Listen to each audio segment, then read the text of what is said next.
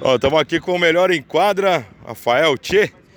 Uma boa, um, um, bom jogo coletivo da equipe do Marotos, que não encontrou também tanto problema assim, né? Para vencer a partida por um placar até elástico, né?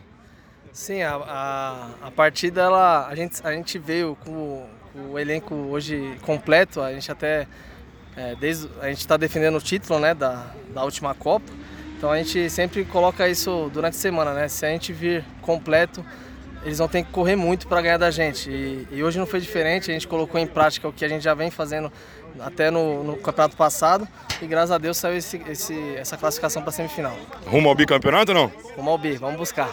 Isso aí, obrigado.